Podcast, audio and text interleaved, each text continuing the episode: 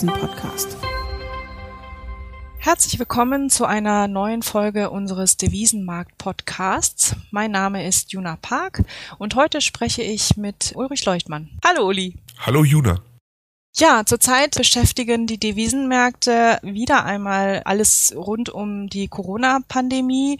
Bereits vor dem Auftreten der äh, neuen Virusvariante waren die Märkte nervös. Das hat man insbesondere bei den sogenannten sicheren Währungshafen gesehen. Der Schweizer Franken, der hat aufgewertet, auch der Yen konnte profitieren. Die Unsicherheit, die spiegelt sich also ziemlich deutlich an den Devisenmärkten wieder. Ja, und die spannende Frage ist natürlich, wie geht es weiter? Sind es vor allem die sicheren Häfen, die in der nächsten Zeit profitieren? Ja, wie siehst du das denn, Uli? Naja, also ist natürlich schwer abzuschätzen, ob jetzt Flucht in sichere Häfen gerade weitergeht oder nicht oder sich umkehrt, weil das natürlich naturgemäß von Entwicklungen abhängt, die nicht voraussehbar sind. Ja, also gerade so eine neue Corona-Variante, das können wir ja nicht ernsthaft glauben zu prognostizieren und dann kommt halt Flucht in sichere Häfen. Ich glaube, was man eher momentan sagen kann, ist halt Beobachtungen darüber, welche Währungen wie als sicherer Hafen reagieren. Und du hast gesagt, der Yen und der Schweizer Franken sind typische sichere Häfen. Beim Schweizer Franken kommt es aber der Geldpolitik der Schweizerischen Nationalbank natürlich vor allem auf den Euro-Franken-Wechselkurs an.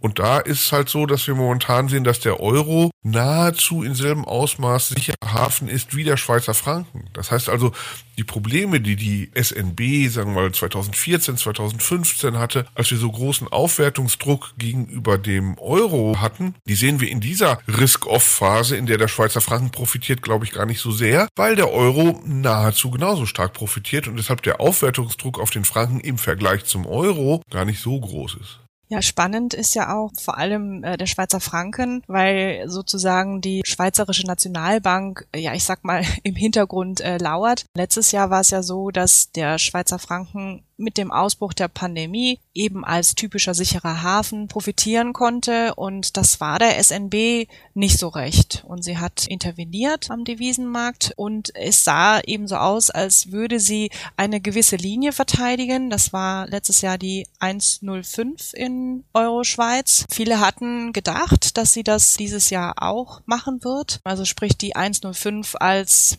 ja, ich sag mal Schmerzgrenze ansehen wird und insofern auch intervenieren wird. Aber jetzt sind wir in Euro-Schweiz ja unter diese Marke gefallen und es hat sicherlich einige verwundert. Allerdings muss man natürlich sagen, dass die Situation in der Schweiz eine andere ist als letztes Jahr. Letztes Jahr war die SNB konfrontiert mit Deflation und eine weitere Aufwertung des Schweizer Franken hätte dieses Problem höchstwahrscheinlich verstärkt und insofern war die SNB bemüht, dem entgegenzuwirken und eine weitere Aufwertung des Franken zum Euro zu verhindern. Dieses Jahr ist es auch in der Schweiz so, dass die Inflation ja deutlich ins Positive gedreht hat. Sie ist zwar mit 1,2 Prozent noch vergleichsweise niedrig, da sehen wir in anderen Ländern natürlich viel höhere Inflationsraten, aber für Schweizer Verhältnisse ist das zumindest auch nicht wenig. Und wie gesagt, nach der Deflationserfahrung im letzten Jahr ist die Situation einfach eine andere. Und insofern scheint die SNB einen ja, etwas stärkeren Franken zuzulassen. Allerdings, ja, ich finde, es ist eben doch auch eine gefährliche Strategie, denn der Markt hatte bis jetzt erwartet, dass die SNB einschreiten könnte, um eine weitere Aufwertung des Franken zu verhindern. Und im Moment scheint sie sich doch sehr zurückhaltend zu verhalten. Und äh, ja, man könnte fast sagen, das ist ja auch irgendwie eine Einladung an den Markt, die SNB so ein bisschen zu testen und den Schweizer Franken zu kaufen. Das ist doch eigentlich eine äh, ja recht gewagte Strategie der SNB. Ja, sehe ich auch so. Also im Grunde ist das ja wieder der, der, alte Konflikt, den die Schweizerische Nationalbank seit vielen, vielen Jahren hat. Also natürlich mag sie glauben, ein bisschen Frankenstärke wäre momentan ganz angemessen. Ja, wie du gesagt hast, Inflation ist so im mittleren Zielbereich und eher steigend. Also könnte die Inflationsentwicklung so ein bisschen Dämpfer gebrauchen von Frankenstärke. Aber wie du sagst, die Gefahr ist natürlich immer, dass wenn der Markt auf sowas setzt, dass da eine Linie, die in Sand vermutet wurde oder tatsächlich von der SNB mal gezogen wurde, fällt, dass dann wieder der Aufwertungsdruck auf den Franken immens zunimmt. Und dann müsste sie halt wieder deutlich intervenieren, um nicht eine zu schnelle Aufwertung zuzulassen. Denn das ist ja auch klar, sozusagen die Idealvorstellung der SNB wäre ja wahrscheinlich so eine graduelle Aufwertung des Schweizer Franken, die so ein bisschen den Inflationsdruck peu à peu wegnimmt, aber nicht ein zu starker Belastungsfaktor für die schweizerische Exportwirtschaft ist und für die Schweizer Wirtschaft insgesamt. Nur das ist natürlich etwas, was der Devisenmarkt nie liefern kann. Ich meine, wenn der Schweizer Franken jeden Tag um einen bestimmten Betrag aufwerten würde, würde das natürlich sofort jeder Devisenhändler merken und darauf setzen und die Aufwertung käme sofort. Also ist dieses Idealszenario, was die SNB hat, natürlich unrealistisch. Und die Gefahr ist halt, dass sich dann so Frankenstärke in so plötzlichen Aufwertungsschüben widerspiegelt, die sicherlich dann auch nicht im Interesse der SMB sind. Und deshalb ist halt immer so eine Interventionsstrategie eine schwierige. Das könnte man im Prinzip natürlich damit vermeiden, indem die SNB so eine Leaning against the Wind Strategie fährt, wie man sagt. Also, dass sie interveniert, aber nicht dadurch eine Schwächung des Schweizer Franken erzeugt, sondern nur die Aufwertungsgeschwindigkeit begrenzt. Das hatte sie ja vor vielen Jahren auch schon mal gemacht, bei Niveaus weit, weit höher in Eurofranken. Problem dabei ist halt nur, da sammelt eine Zentralbank natürlich typischerweise viele Devisenreserven an, weil sie ja im Grunde den Markt dazu einlädt, gegen sie zu spekulieren und damit einen fast sicheren Gewinn den Marktteilnehmern verspricht. Und das lockt natürlich viele an, dadurch wachsen die Devisenreserven schnell, wie die SNB das vor vielen Jahren auch gesehen hatte. Und da ist halt das Problem, ich bin mir halt nicht sicher, ob die SMB wirklich hohe Devisenreserven mag. Ich meine, das ist immer noch sozusagen die Lehre aus 2015, als sie die 1,20er Grenze aufgegeben hat, weil sie nicht hohe Devisenreserven wollte. Ja, und deshalb ist es halt so, dass wir so Konsistenzprobleme haben, die mal immer wieder so einen Rutsch in Euro-Franken erzeugen können. Das ist halt die Gefahr, die daran liegt, dass die SNB letztendlich eine nicht konsistente Strategie fährt. Ja, das werden wir jetzt in den nächsten Tagen und Wochen sicherlich genau beobachten. Ein SNB-Direktoriumsmitglied hatte sich ja am Wochenende geäußert und äh, gesagt, dass die SNB keinen bestimmten Wechselkurs anpeilt sozusagen. Also da hat die SNB schon ein bisschen versucht, vielleicht dem Markt einen Hinweis zu geben, dass es jetzt nicht um ein gewisses Niveau geht in Euro, Schweizer Franken, was sich die SNB anschaut, sondern sicherlich auch um die Geschwindigkeit, wobei die SNB nach wie vor betont, dass sie bereit ist, im Markt zu intervenieren, falls das notwendig werden sollte. Wann das allerdings notwendig werden wird, das wissen wir natürlich nicht. Also das könnte in den nächsten Wochen noch spannend werden in, im Schweizer Franken. Interessanterweise hat der Euro auch profitiert von der gestiegenen Risikoaversion. Das passt doch irgendwie nicht so ganz zusammen, oder?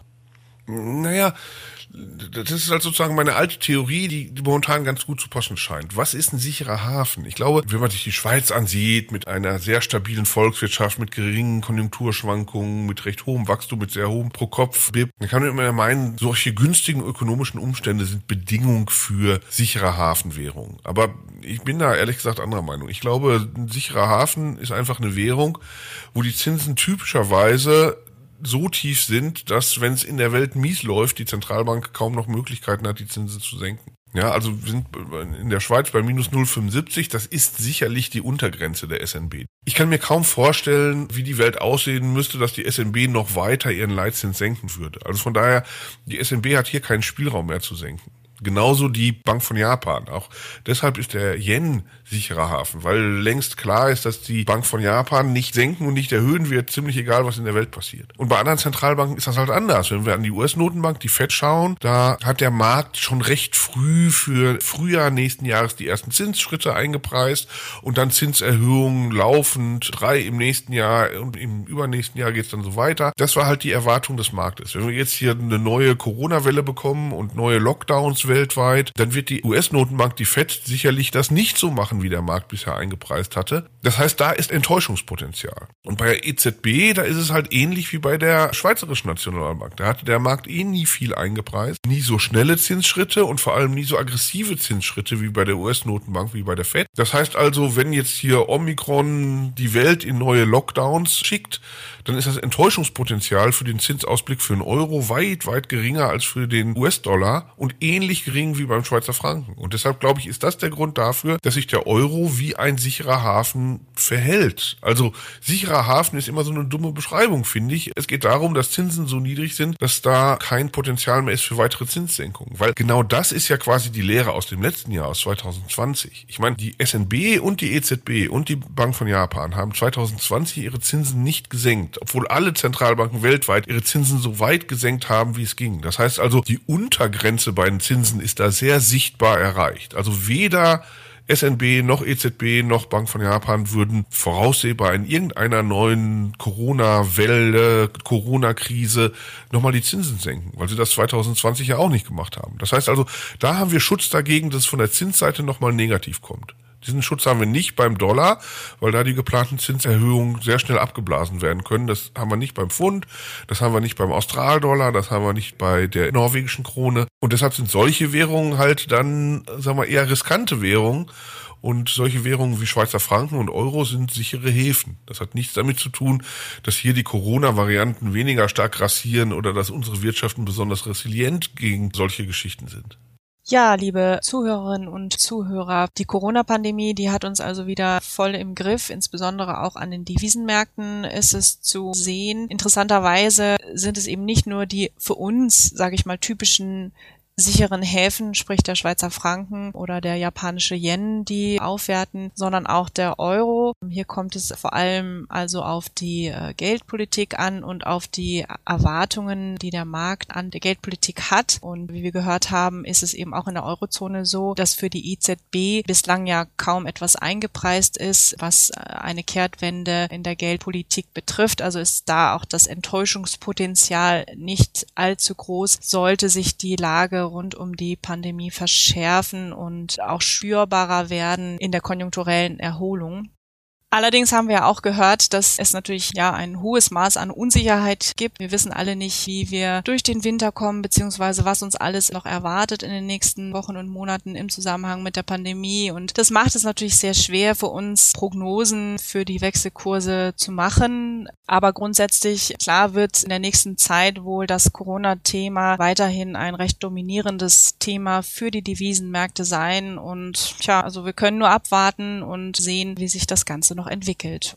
Vielen Dank fürs Reinhören. Auch in der nächsten Woche werden wir mit einem spannenden Thema wieder hier für Sie da sein. Wenn Ihnen dieser Podcast gefallen hat, dann abonnieren Sie ihn doch gerne auf den gängigen Plattformen. Für Fragen und Anregungen schicken Sie uns gerne eine E-Mail, die Sie in den Show Notes finden. Ja, und wir wünschen Ihnen eine gute Woche und bis zum nächsten Mal. Dankeschön auch dir, Uli, für das Gespräch.